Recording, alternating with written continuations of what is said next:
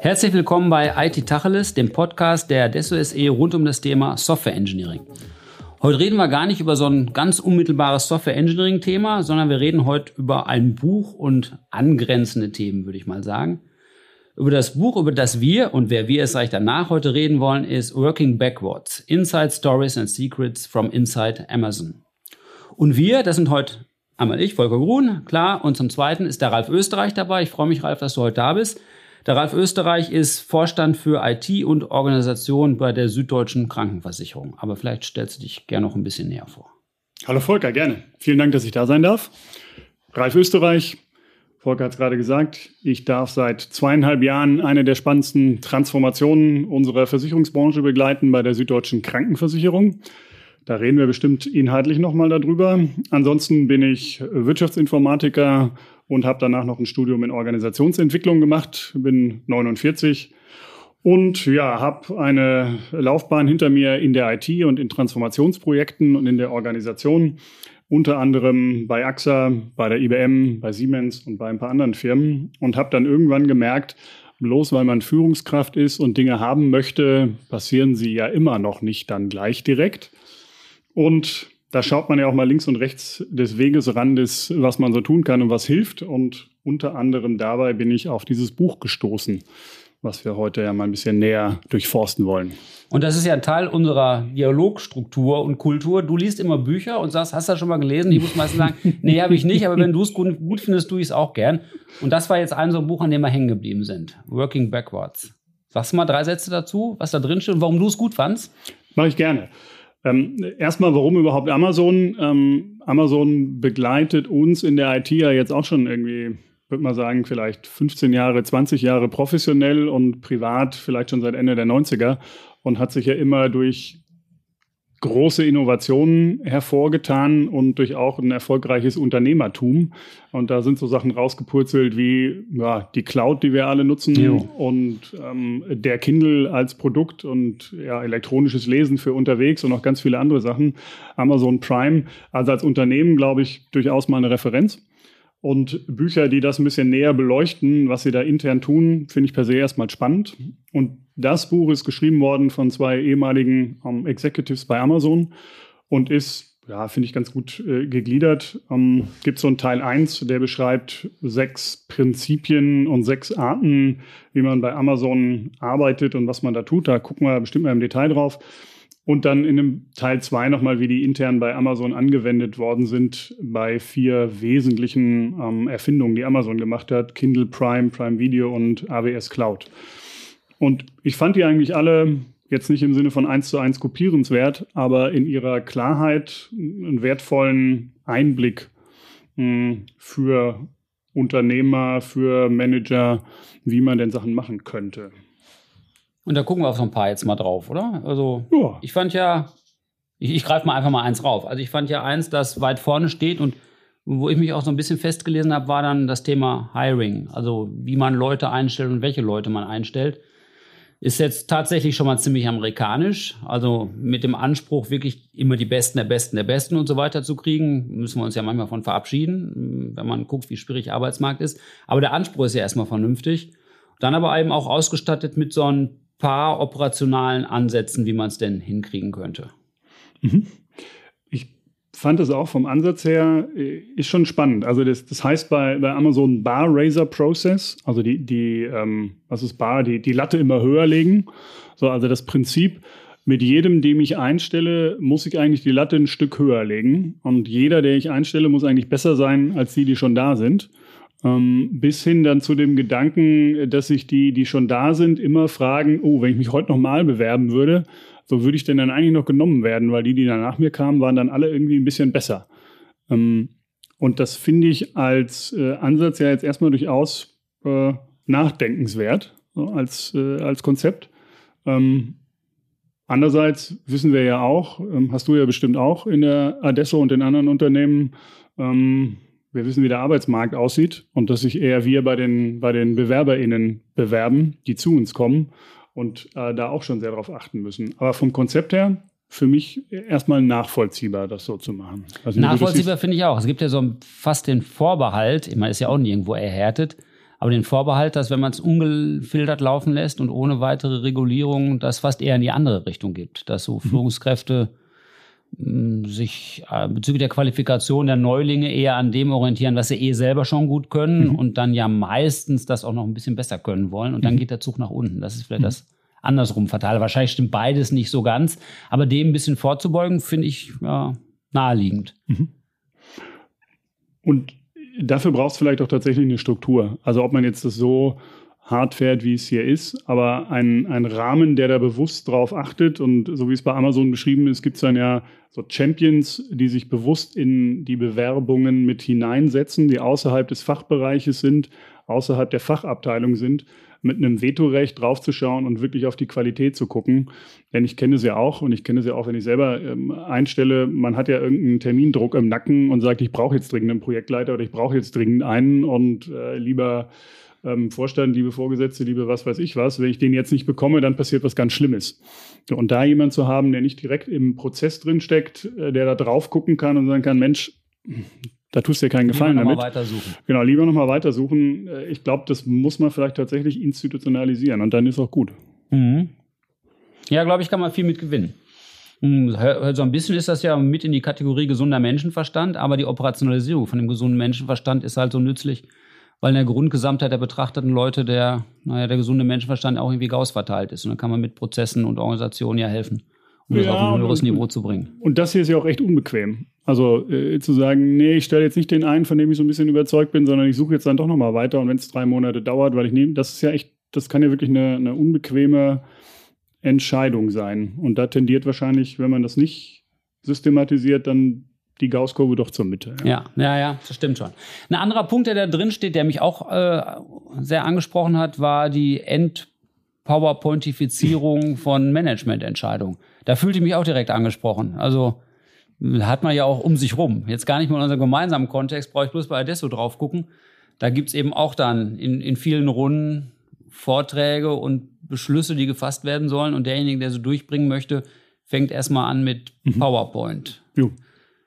Ist mir vorher gar nicht so aufgefallen, aber wenn man das mal gelesen hat, denkt man sich, boah, warum steht denn da jetzt kein Prädikat drin, dass ich so richtig weiß, was der sagen will? Das sind halt so die ergebnisoffenen Folien, die dann bequem sind für den, der vorträgt, weil er kann das Prädikat immer noch so ergänzen, wie es gerade zur Stimmung passt. Mhm.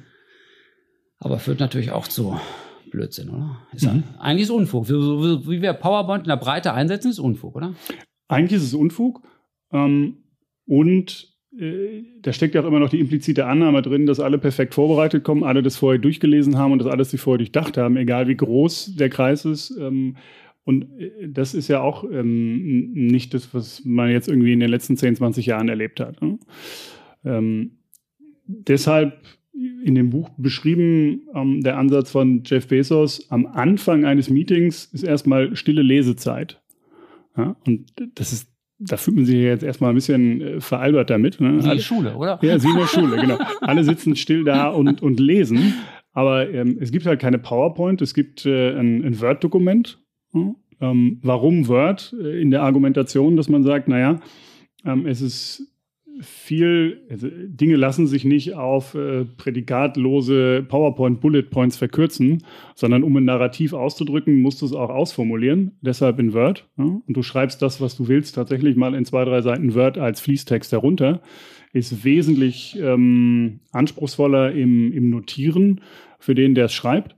Und da man nicht davon ausgehen kann, dass jeder die Zeit vorher findet, das zu lesen, ist am Anfang 15 Minuten stilles Lesen. So, und dann wird aber auch nicht mehr über den Inhalt geredet. Also, den hat man ja alle gleich verstanden. Den haben dann ja alle gleich verstanden, sondern dann werden halt irgendwie, wenn dann Verständnisfragen gestellt und dann geht es ans Entscheiden. Und wenn ich das vergleiche zu, mh, hm, hatte ich in der Vergangenheit äh, dann auch mal, dann werden PowerPoint-Folien vorgelesen. Äh, das ist jetzt auch kein wertvoller Umgang mit Zeit. Also auch das finde ich ist ein ähm, sehr ja, sehr, guter Ansatz, mal darüber nachzudenken. Für komplexe Entscheidungen ist das natürlich, ne? also darauf bezieht sich das, zu sagen, banish PowerPoint in favor for narratives, ähm, also schmeiß PowerPoint raus für, für ähm, Narrative, ähm, finde ich nachdenkenswert. Ja? Mhm. Die, die, diese eine Sache ist ja, dass wir beide das jetzt nachdenkenswert finden. Da ist er sich leicht darauf verständigt und geeinigt, äh, gerade auf dieser Betrachtungsebene. Und jetzt kommen die Mühen der Ebene und wir gucken beide in unsere Organisation, sagen wir mal der Einfachheit halber, mhm. und überlegen, was es jetzt bedeutet, sowas da umzusetzen. Mhm. Dann wird er schon zäh und klebrig, oder? Mhm. Also ich wüsste es bei uns so ganz, äh, auf einen Rutsch geht das gar nicht. Aber wenn mal jeder so ein Buch gelesen hat, vielleicht wird es dann ein bisschen weniger. Die Frage ist, ob man durch inkrementelle Veränderungen echt zu Veränderungen kommt oder ob man so ein bisschen Dogma anfangen muss und sagt, so, wir machen es jetzt mal eine Weile ohne. Mhm. Das ist eine gute Frage. Wie wäre es bei euch? Bei euch wäre es auch nicht anders. Das wäre genauso, aber auch in jeder Organisation, in der ich war. Ne? Also da kann man jetzt kommen, ähm, aber deshalb passiert es dann auch noch nicht. Äh, und äh, von heute auf morgen komplett geht sowieso nicht. Ich meine, hier ist sicherlich der Charme, wenn man in so einem Unternehmen groß wird und das langsam wächst, dann kann man das von Anfang an so gestalten. Ähm, wenn man jetzt Prozesse unterbricht und das anders zu machen, das erfordert auf jeden Fall jetzt mal ähm, äh, Mut, das zu tun. Mhm. Um, wir können ja mal überlegen, wo wir das machen und mal so einen Testballon steigen lassen. Okay, aber wir wollen ja auch den Projektteilnehmern jetzt nicht drohen. oh, vielleicht doch. Na gut, aber das können wir mal machen. Hm, ein Ansatzpunkt, ähm, der darauf abzielt, das Texte schreiben zu bewerkstelligen, ist das tatsächlich jetzt von hinten nach vorne arbeiten, also zu einem Projekt, äh, das man durchführen möchte, am Anfang einmal aufzuschreiben, wie das Pressrelease für am Projektende aussieht. Das ist ja so ein unmittelbarer Ansatzpunkt. Also das muss man genau. dann wirklich schreiben. Da kommt keiner auf die Idee, ein Press Release in Bullet Point zu machen. Ja. Und das, das finde ich auch echt eine gute Idee. Ähm, also das Konzept ist, ähm, Press Release, also eine Presseerklärung zu schreiben, wenn man eine neue Idee, ein neues Projekt oder irgendwas haben will. So, so beschreibt er, äh, beschreiben Sie es auch in dem Buch. Mm, also nicht typischerweise erstmal den äh, Business Case zu rechnen, eine PowerPoint-Folie zu machen, was jetzt man jetzt alles tun müsste, ähm, und so weiter, sondern als allererstes setze ich mich hin und schreibe die Presseerklärung. Im Konjunktiv dann natürlich so, ähm, also Frankfurt ähm, am 30. Juni 2022. Ähm, wir releasen heute folgendes neues Produkt, das kann folgendes für die Zielgruppe und so weiter und so weiter. Also klassisches äh, Presserelease in die Zukunft datiert, was man rückblickend geschaffen hat, ähm, wenn man das jetzt umsetzt. Und mit dem Press Release, mit der Presseerklärung geht man dann zu seinen Stakeholdern im Unternehmen und wirbt für seine Idee. Wirbt für Geld, wirbt für Unterstützung, wirbt für Ressourcen und Kapazitäten und schaut erstmal, ob das überhaupt verstanden wird und ankommt. Und wenn das so ist, ähm, dann als nächstes eine FAQ zu schreiben. Also so die dringendsten, wichtigsten Fragen zu diesem Produkt. Mhm. Auch so wieder aus der Zukunft gedacht. Wenn wir es jetzt fertig hätten, ähm, was wird es denn kosten? Für wen wäre die Zielgruppe? Wie funktioniert es technologisch?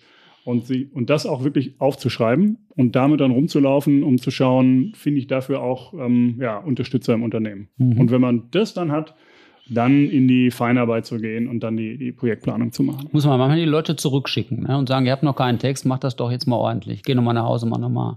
Vermutlich. Aber Vermutlich. das gehört dann schon dazu. Das gehört dann dazu. Das, gehört dann, das kollidiert mhm. dann aber auch ein bisschen damit, dass man wie bei der Personaleinstellung schnell anfangen möchte. Also man, das entwickelt ja Genau. Wirkungsmacht genau. nur, wenn man es auch tatsächlich durchhält und nicht ja. von vornherein mit Ausnahmeregelungen versieht. Genau. Schwierig, ja, aber bestimmt auch nützlich. Was liegt dir denn noch am Herzen aus den Prinzipien oder Elementen, die da drin stehen? Mm, ich glaube, was, was ich auch beeindruckend fand, waren die, die Leadership Principles, also die Führungskräfte-Prinzipien ähm, bei Amazon und zwar in zwei Dimensionen. Mm, zum einen in ihrer äh, Knappheit und ihrer Prägnanz das sind hier, ich glaube, es sind 13, mittlerweile 14, ähm, die in sehr kurzer, klarer Form die Ansprüche an eine ähm, Führungskraft formulieren. Hm, ich greife jetzt hier mal so willkürlich ein oder zwei raus. Ownership, Leaders are Owners. Also das Thema Ownership gibt es ein vernünftiges deutsches Wort für, also Verantwortungsübernahme. Ne? Ähm, als Führungskraft bin ich verantwortlich. Ähm, ich opfere nicht kurzfristige ähm, Erfolge zu Lasten von äh, der langfristigen Vision und ich sage niemals, das ist nicht mein Job. Mhm. Punkt. Und mhm. das ist das äh, Leadership Principle Nummer zwei, Ownership. Oder gibt es ein ähm, anderes ähm,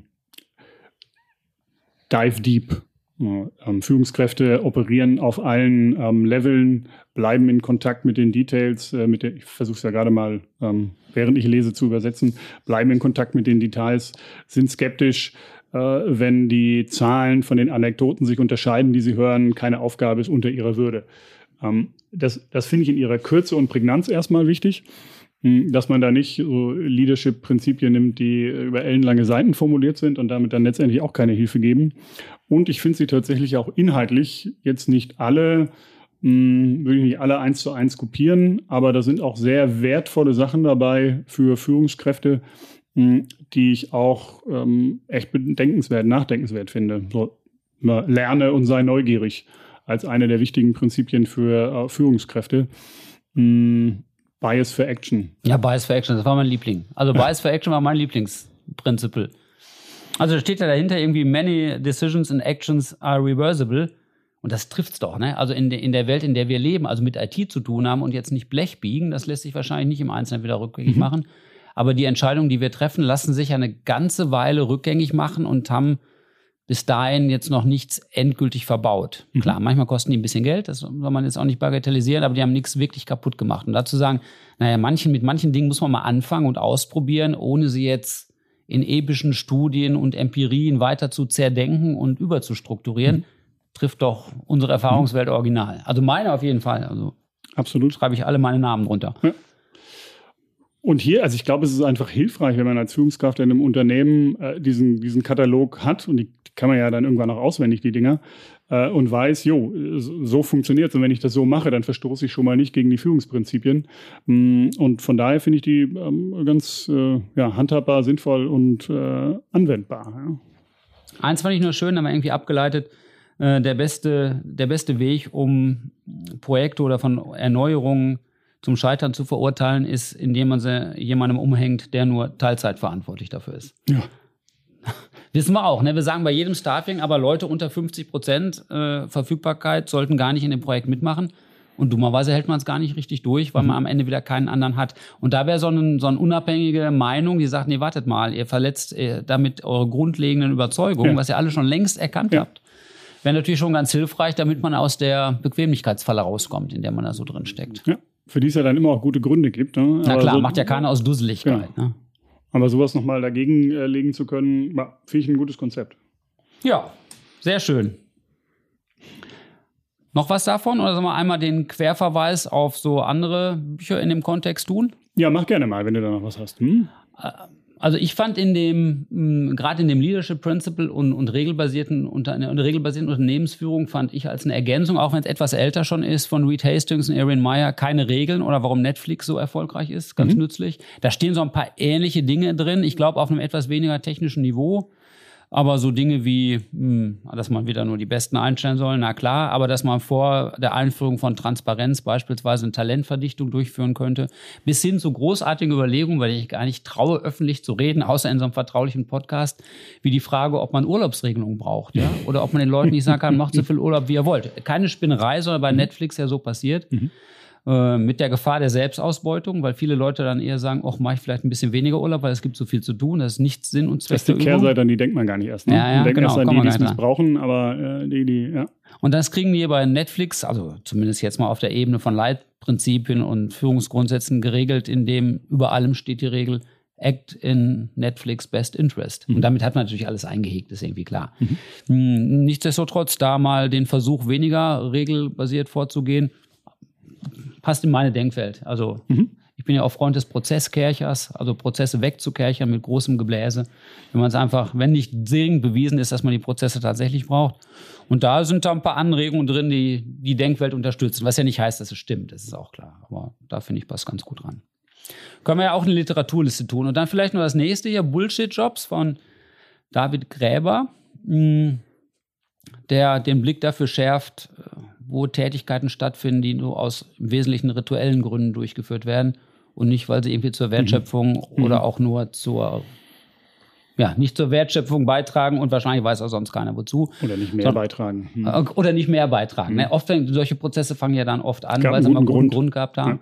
Und irgendwann haben sie keinen Grund mehr, werden immer weitergeführt. Und er schärft den Blick dafür, wo man solche Tätigkeiten identifizieren kann und gibt auch ein paar Hinweise drauf, äh, wie man sie vielleicht loswerden kann. Also ich kenne bei mir im Unternehmen genug. ja, sehr gut. Ja, da ist für mich auch noch was Neues dabei. Das ist gut. Nehme ich äh, auch noch mit, schauen wir mal an. Ja, und ansonsten, ich meine, die sind natürlich jetzt auch äh, amerikanisch geprägt, aber ich glaube, es wäre jetzt auch zu einfach zu sagen, bloß weil es äh, amerikanisch geprägt ist, ist es nicht einsetzbar. Hm, ich glaube schon, äh, dass man da in Rollen, wo man verantwortlich ist für Transformationen oder Unternehmenssteuerung, Dinge verändern kann, dass es wert ist, da mal drüber nachzudenken und ein paar alte Geflogenheiten vielleicht äh, auszukerchern äh, und Dinge neu auszuprobieren. Und da kann ich nur anregen, da mal drüber nachzudenken und das zu tun. Prima. Gut, Ralf, vielen Dank. Working Backwards, keine Regeln und Bullshit-Jobs. Also mit dem Fokus aufs erste Buch, aber ich glaube, die kann man auch so als Trilogie lesen oder querblättern zumindest mal mit zahlreichen Hinweisen darauf, wie man denn vielleicht auch IT-Projekte einfacher gestalten kann. Sehr gerne. Herzlichen Dank, Volker. Ja, Spaß danke, gemacht. dass du mitgemacht hast. Wie immer finden wir die Unterlagen dazu und auch die Literaturhinweise auf www.adesso.de slash podcast. Freue mich, dass du dabei warst, Ralf. Euch allen einen schönen Tag. Bis die Tage.